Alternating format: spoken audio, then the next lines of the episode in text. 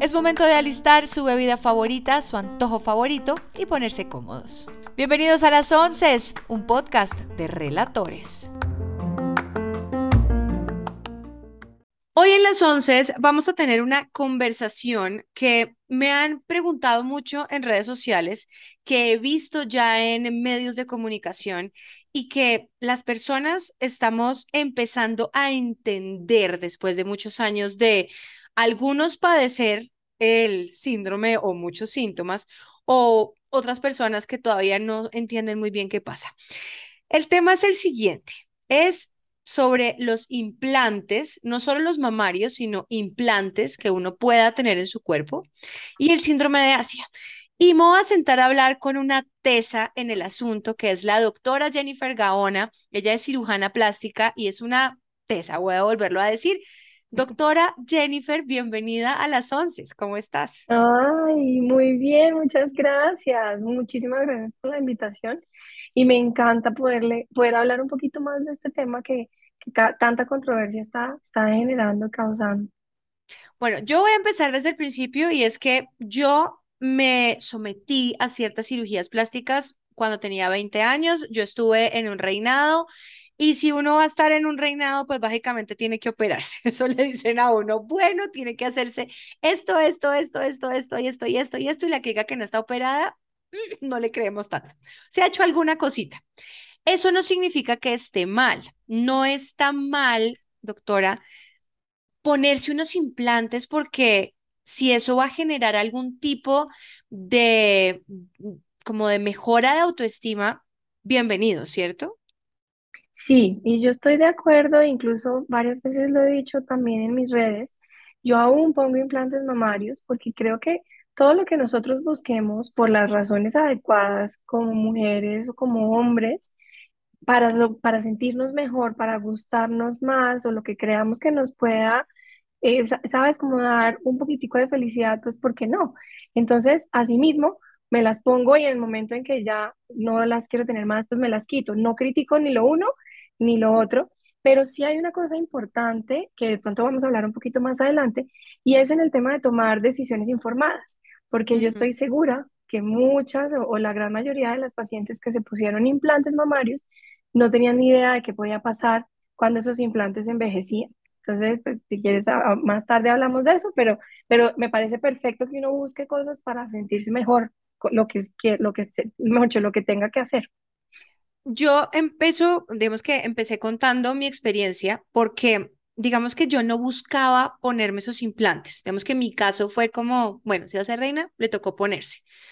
Hay otras personas que realmente tienen como esta necesidad o ven, no, no más allá de necesidad, sino de, es porque yo quiero ponerme esos implantes para sentirme bien. Hay algo que yo hablo mucho y es, si lo va a hacer es porque usted quiere y no porque la sociedad se lo, eh, dice, ¿no? Entonces es, ay, es que usted es plana y como la serie Sin tetas no hay paraíso, entonces si usted no tiene o nalgas o tetas o no tiene el abdomen plano, no va a llegar a ningún lado. Y siento que esto es muy delicado en el tema de la cirugía plástica, por lo mismo que, que tú estabas diciendo de, no nos informamos, sino que uno llega, hace cita con cualquier médico, se opera y no sabe qué es lo que puede pasar a futuro. ¿Cómo, cómo lo ves tú, digamos, que, que debe arrancar este camino para uno realizarse una cirugía plástica y que sea bien informada? De acuerdo. Entonces, bueno, todo tiene que empezar desde la autoaceptación, ¿cierto? Y eh, muchas veces la manera de poder lograr esa aceptación en algunas, eh, como en algunas eh, cosas físicas, hablando netamente de lo físico, es a través de, es a través de cirugías, de algunas cirugías, ¿cierto? Y más específicamente en el caso de los implantes mamarios, pues es, hay, hay patologías y, y condiciones en la mama que solamente se pueden arreglar a través de un implante, usando un implante mamario, ¿cierto? Ahora, cuando yo digo que si se hacen por las razones adecuadas y nosotros tratamos de hacer como una evaluación en la consulta, em, que a veces nos quedamos cortos, pero pues uno trata como cirujano o como médico de, de, con algunas preguntas tratar de sacar algún tipo de información que me diga por qué esta paciente está buscando o ponérselas o hacerse una lipo o hacerse una lipectomía o hacerse algún tipo de tratamiento estético en su cuerpo y si eso va a impactar positiva o negativamente su, su parte psicológica, ¿cierto? Y su em, forma de verse en el espejo y su la manera de relacionarse con los demás, porque es que como nos, de cómo nosotros nos vemos, de ahí depende la manera en cómo nos relacionamos con los demás y de cómo nos enfrentamos a, la, a la, sociedad. Entonces, em, voy a poner un ejemplo, si yo tengo una cicatriz en la cara, Resulta que yo cuando me miro en el espejo solamente me veo esa cicatriz en la cara y entonces voy a creer que todos los demás solamente me están mirando esa cicatriz. Algo así pasa con que es que tengo la barriga y, y, solamente me veo la barriga cuando me miro en el espejo y me doy palo porque tengo la barriga y siento que todo el mundo me mira la barriga. Entonces hay que mirar también un poquito cómo, cómo encaja la parte psicológica con la física, pero muchas veces arreglar esa parte física pues nos puede llevar a arreglar también la parte psicológica y a, veces definitivamente pues toca con cirugía, ¿cierto? Em, e, esa, el, engranaje de esas dos partes me parece clave, que por eso también ahí voy a la parte de la información. Entonces, si tenemos una condición o en, en una persona, una mujer, hablando de los implantes mamarios específicamente, que solamente se puede lograr el resultado que esa mujer quiere con unos implantes mamarios. Lo que a mí me parece importante, mucho más allá de poner unos implantes o decir, no, sabe que yo nunca le voy a poner implantes a nadie más, es informarle a la paciente y que la paciente pueda tomar una decisión ella misma, no que yo como cirujano o como médico la tome por ella. Entonces yo le estoy en la obligación de decirle que, cuáles son las cosas buenas que le pueden pasar y cuáles son las cosas malas que le pueden pasar a corto, mediano y largo plazo, porque nosotras y la mayoría de mujeres nos pusimos implantes, y me incluyo, cuando estábamos chiquitas, en los 19, 20 años, 25 años, y en ese momento uno se cree invencible, uno cree que nada, yo nunca me voy a enfermar, yo nunca me voy a volver vieja. Y nunca nos contaron, bueno, yo, yo ahí me saco del rollo, pues yo soy médico, pero nunca les contaban a las pacientes em, cómo envejecían esos implantes. A veces les decían que duraban para toda la vida, eh, no, no, no había una información directa de qué podía pasar con los implantes, ¿cierto? Entonces, en el momento en que una paciente en este momento llega a mi consultorio buscando los implantes mamarios, yo le hablo de lo bueno y de todo lo malo desde que puede haber una complicación con el implante, que es como cualquier otro dispositivo médico, ¿sabes? Es como una prótesis cardíaca, una prótesis de cadera o una prótesis de seno, son, son cosas, son dispositivos médicos que tienen que tener un seguimiento, que se tiene que escoger el mejor del mercado, que no puede ser una cosa barata, que uno no puede ponerse a ahorrar en, en, en, eh, en buscar un dispositivo que sea más barato para ahorrarme unos costos, sino tiene que ser una el mejor del mercado, el más biocompatible. Hay empresas que le han metido mucha tecnología a los implantes mamarios y me parece importante que la paciente tenga toda esa información de estoy escogiendo este implante por esto, por esto, por esto, por esto. Y si yo me empiezo a sentir así, así, así, no voy a durar años buscando a ver qué es lo que me pasa y buscando que me hagan un examen y otro examen y otro examen, sino ya voy a saber que probablemente son mis implantes y va a ser lo primero que voy a, a, solucionar. ¿Sí me entiendes? Entonces, si tú tomas una decisión informada, una decisión que, que tú hiciste consciente, pues muy probablemente vas a, vas a saber que los implantes tienen una vida útil y que no van a ser para toda la vida, ya sea que te los cambies o te los tengas que quitar, ¿me entiendes? Va a ser, va a ser mucho más responsable. Volviendo a mi caso, porque digamos que yo puedo servir de ejemplo, porque los tuve, duré 15 años con los implantes, no había tenido problemas, se veían bien, em, quedé embarazada, no tuve problemas con la lactancia. Em, después de la lactancia, que es normal, personas que lactan, el tejido mamario cambia. Entonces yo empecé a sentirme como el implante chistoso, le pregunté a mi ginecólogo y le dije, hey, esto no me gusta, me mandó a hacer una ecografía y me dijo, la persona que me hizo la ecografía me dijo, su implante está perfecto, su gusto está perfecto, lo que pasa es que el tejido cambió y lo que usted está sintiendo es el borde del implante. Ok, me senté a hablar con mi esposo y le dije, ¿sabes qué? Yo estoy pensando en quitarme los implantes de una vez, porque eventualmente me los tengo que cambiar y después me tocaría volverlos a cambiar y me da física mamera tener que volverme a operar. Entonces nos sentamos, echamos números, dijimos, ok, podemos pagar la cirugía, me voy a operar. Yo fui y me operé con la doctora Jennifer Gaona, para que sepan de una vez. ¿Y qué pasó, Jennifer, cuando tú quitaste los implantes? Eso me parece chévere que y lo hables sin ningún problema, porque lo que es mi caso pasa con muchas otras pacientes.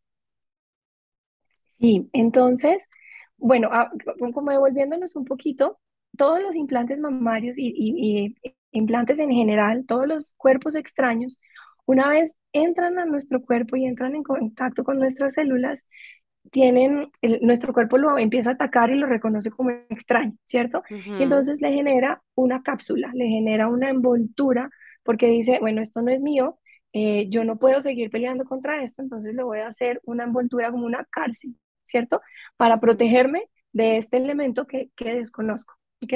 Esa cápsula muchas veces se enferma y es lo que puede empezar a generar em, como problemas eh, inflamatorios y todo este el síndrome de enfermedad de implantes mamarios y todas las molestias que puede traer es, es por envejecimiento del implante y por la cápsula como tal.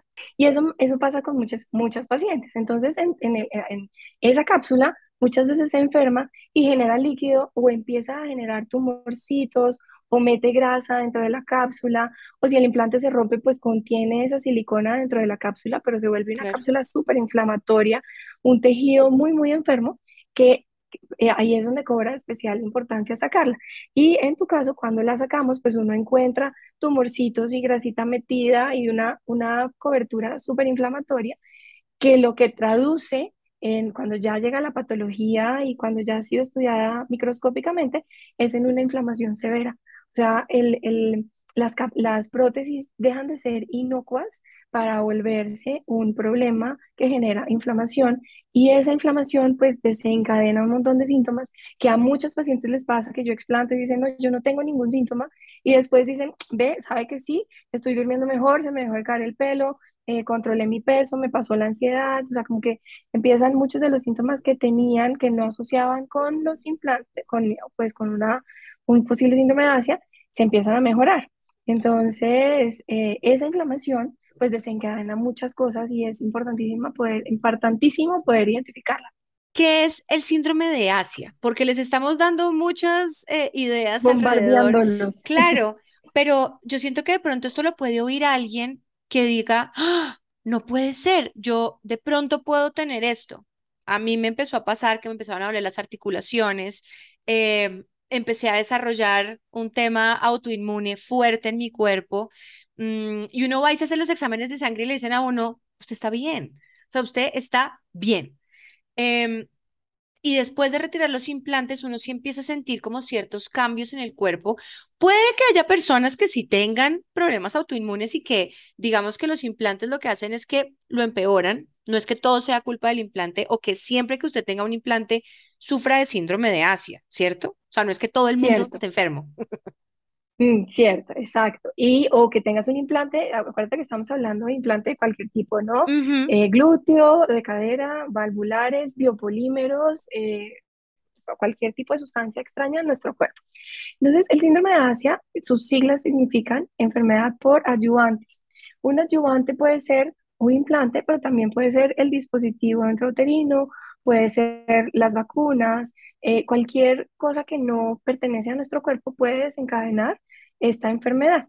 Pero antes de llegar al síndrome de Asia, eh, está la enfermedad por implantes mamarios, que sí ya es muy específica de los implantes mamarios.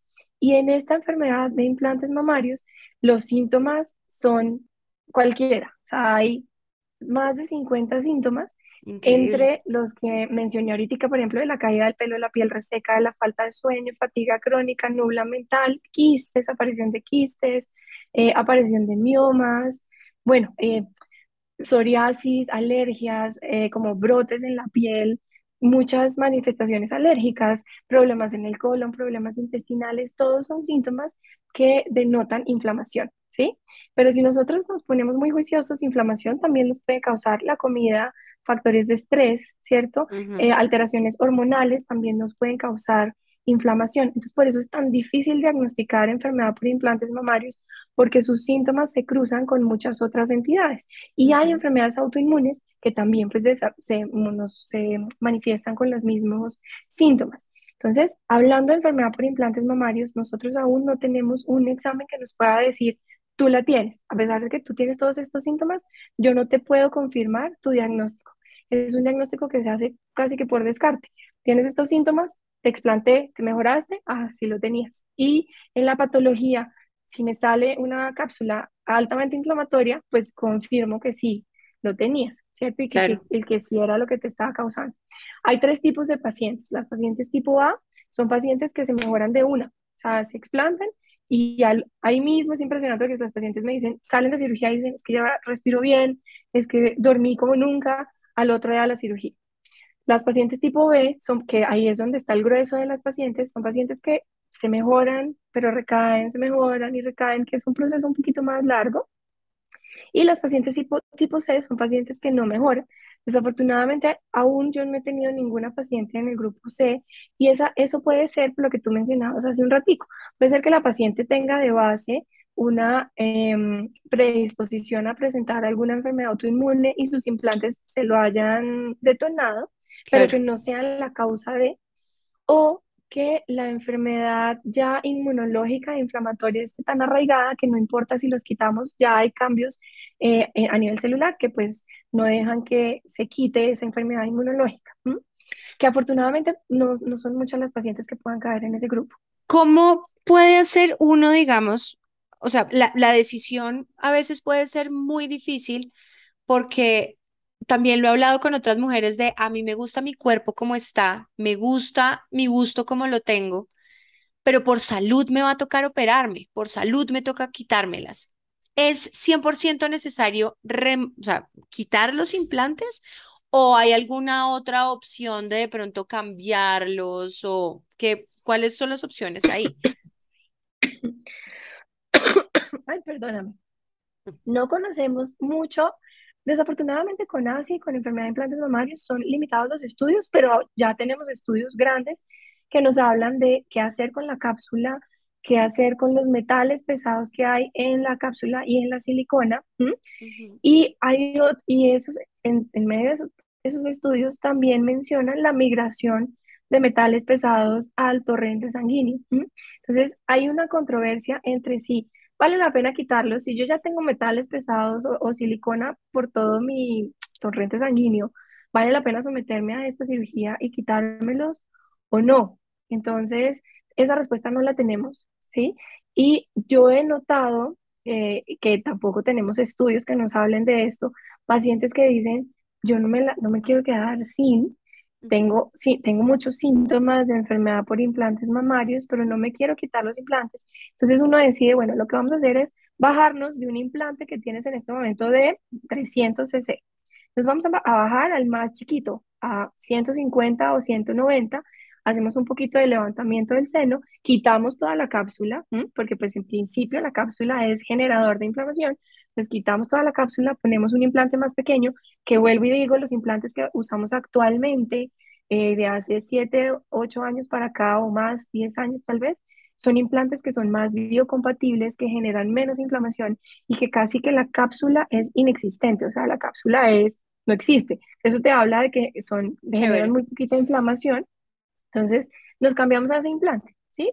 Y te damos unos añitos a ver ¿qué pasa? Y yo he notado en porque ya, y ya el siguiente paso es quitar este implante chiquito, que ya quitaron implante pequeñito, pues ya es simplemente sacarlo, o sea, quitar la cápsula y sacar ese implante y no hay mayor cosa que hacer con el seno.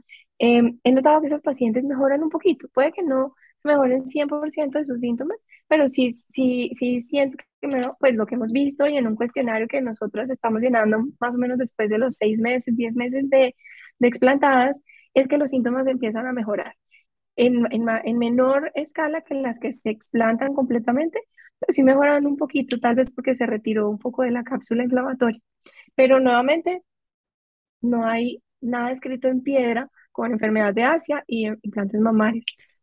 Es, es, un tema muy interesante porque hasta apenas se está empezando, hasta, hasta en el tema médico, como tú lo has dicho varias veces, apenas lo están empezando a investigar, ¿no? Como que Está llegando como toda una generación de mujeres y yo me imagino que de hombres también con implantes diciendo, oiga, me está pasando esto y esto y los médicos están como prendiendo alarmas de, "Ah, ¿será que todo esto tiene que ver pues con este tema como tan puntual? Esa parte me parece que es, es muy importante y también una invitación pues a los médicos, no solo los cirujanos plásticos, sino los médicos en general que trabajen con implantes, que abran como el, el espacio en, en sus estudios para aprender al respecto, ¿o no? Sí, sí, sí, sí, es bien interesante. Yo creo que es un tema del que se está hablando más o menos hace cinco años o seis años. Lo que pasa es que se requiere, es muy difícil, eh, a- los estudios de Asia son muy difíciles. ¿Por qué? Porque como los síntomas son tan parecidos a otras enfermedades, Claro. no hay manera de confirmar que tú no hubieras presentado lo mismo Mm, porque te dio COVID o porque tienes, eres mamá, ¿sabes? Y el estrés y la- el cortisol y se alteran las hormonas compartimos, la, la enfermedad de implantes mamarios comparte muchos síntomas con otro tipo de entidades. Entonces es muy difícil confirmar que si yo no me hubiera puesto implantes mamarios, entonces no me hubiera dado enfermedad de asma. claro. No hay manera de hacer esa, esa correlación. Pero más o menos desde hace 5 o 6 años eh, estamos hablando mucho más en forma de esto. La enfermedad es real, a mí me parece increíble que todavía hayan cirujanos que digan, es que está loca, tus exámenes están Mm, normales, vete para psiquiatría. No, porque es que sí, sí se ve el cambio cuando se explantan. Eso, uno no puede ser ciego y cerrarse a, eh, no, no, no, es que los implantes son lo más seguro del mundo. No, yo mira, lo comparo mucho como por ejemplo con el Dolex. Yo no mm. conozco a nadie que sea alérgico al Dolex, pero la alergia al Dolex está reportada, ¿cierto? Claro, Entonces, existe. millones de personas toman Dolex y no les pasa nada, millones Mm. de, millones de personas está- tienen implantes y no les pasa nada, pero hay un porcentaje chiquito que hace una reacción adversa a ese, a ese implante. Y que es importante, igual así sea un porcentaje bajo, pues que existan los estudios y que así solo seamos 100 personas en todo el mundo, pues seamos 100 Tal personas que tengamos una vida digna. No, y es que, total, y es que además, o sea, hay pacientes que tienen síntomas muy leves, pero hay pacientes, mira, yo tuve una paciente que se quedó calva, calva, calva, calva, pacientes que están tomando quimioterapia, eh, pacientes a las que les habían diagnosticado tumores rarísimos, timomas, tumores en la tiroides, que, que se explantan y se desaparecieron los síntomas y se mejoraron. Entonces, yo como médico no me puedo cerrar a decir, uy, no, gracias a Dios se curó. No, es que algo estaba pasando con sus implantes, con sus cápsulas, porque es lo único que cambió. O sea, de, de ayer a hoy, lo único que cambió fue que se quitó los implantes. Entonces, pues es- ahí puede uno establecer un poquito de relación causa-efecto. Hay algo también muy interesante para las personas que de pronto nos están oyendo y que dicen, ok, pero ¿y si me quito los implantes y soy de la onda de no me quiero volver a poner implantes, me van a quedar así chorreadas, horrorosas y pues no. Quiero que nos cuentes, porque esta parte a mí me parece que es súper bonita, sobre todo en el tema estético. Si hay mujeres o personas que de verdad se pusieron los implantes por un tema estético de seguridad al quitárselos, es un tema psicológico otra vez volver a verse el cuerpo de alguna manera. Y pongámoslo, digamos, en, en los, en, en los términos de, de las personas que, que les hacen la mastectomía y que tienen que pelear con un EPS para que les pongan un implante porque no quieren quedar con el pecho completamente plano. Esto es un tema psicológico importante y tú has llegado a tener una, una técnica muy chévere de poder dejar el busto bonito, natural, sin necesidad de tener implantes. Eso me lo han preguntado un montón, es como, "Ah, pero ¿cómo así? ¿Eso se puede? Sí. Sí. Sí, sí, sí, sí se puede. Y nosotros como cirujanos plásticos tenemos todas las herramientas para hacer una reconstrucción linda del seno, así como tú lo mencionas, como una paciente que le quitaron absolutamente todo, que le queda la pielecita y eso, eh, uno puede armar un seno desde partiendo de muchos tejidos en el cuerpo y van técnicas desde microcirugía, técnicas muy complejas en donde se saca una porción de tejido con las venitas y los vasos y las arterias y se conecta a una parte en el tórax para llevar un tejido con grasita. Eh, eso, por ejemplo, en los casos más extremos, pero uno como cirujano plástico está entrenado para hacer eso, para hacer ese tipo de reconstrucciones. Entonces, por eso a mí también me parece tan injusto como cuando les dicen, no, es que te van a quedar dos huevos fritos. No, yo tengo las herramientas para poder armar un seno que claro, no va a ser, no va a tener el tamaño, no va a tener el volumen probablemente que puede dar un implante, pero puede ser un seno pequeñito, bonito, redondito, con buena caída, con buena forma. Hay muchas, hay muchas herramientas que nos permiten hacer eso.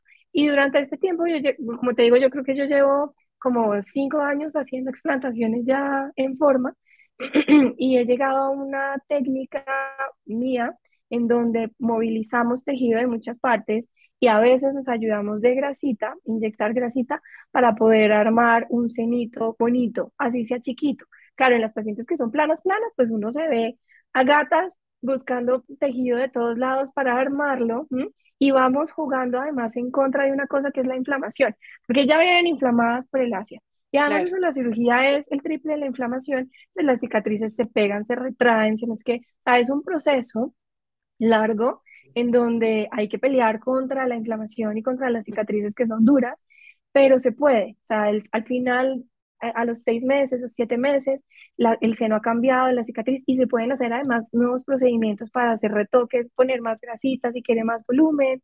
Eh, o sea, se hacen cositas para que queden unos senos lindos y no se afecte tanto esa parte psicológica que es tan importante. O sea, yo tengo pacientes que dicen, pucha, me siento súper bien, se me quitaron todos mis síntomas de Asia, pero todavía me cuesta aceptar mis senos chiquitos, ¿sí? Eso, y pero, y si son además feos, pues peor, porque toca eh, levantarlos y ponerles volumen, ¿sí me entiendes? Si quedaste castigada con, con eh, unos senos que no te van a gustar, pues más duro te vas a dar palo de haber tomado la decisión que tomaste cuando tenías 20 años.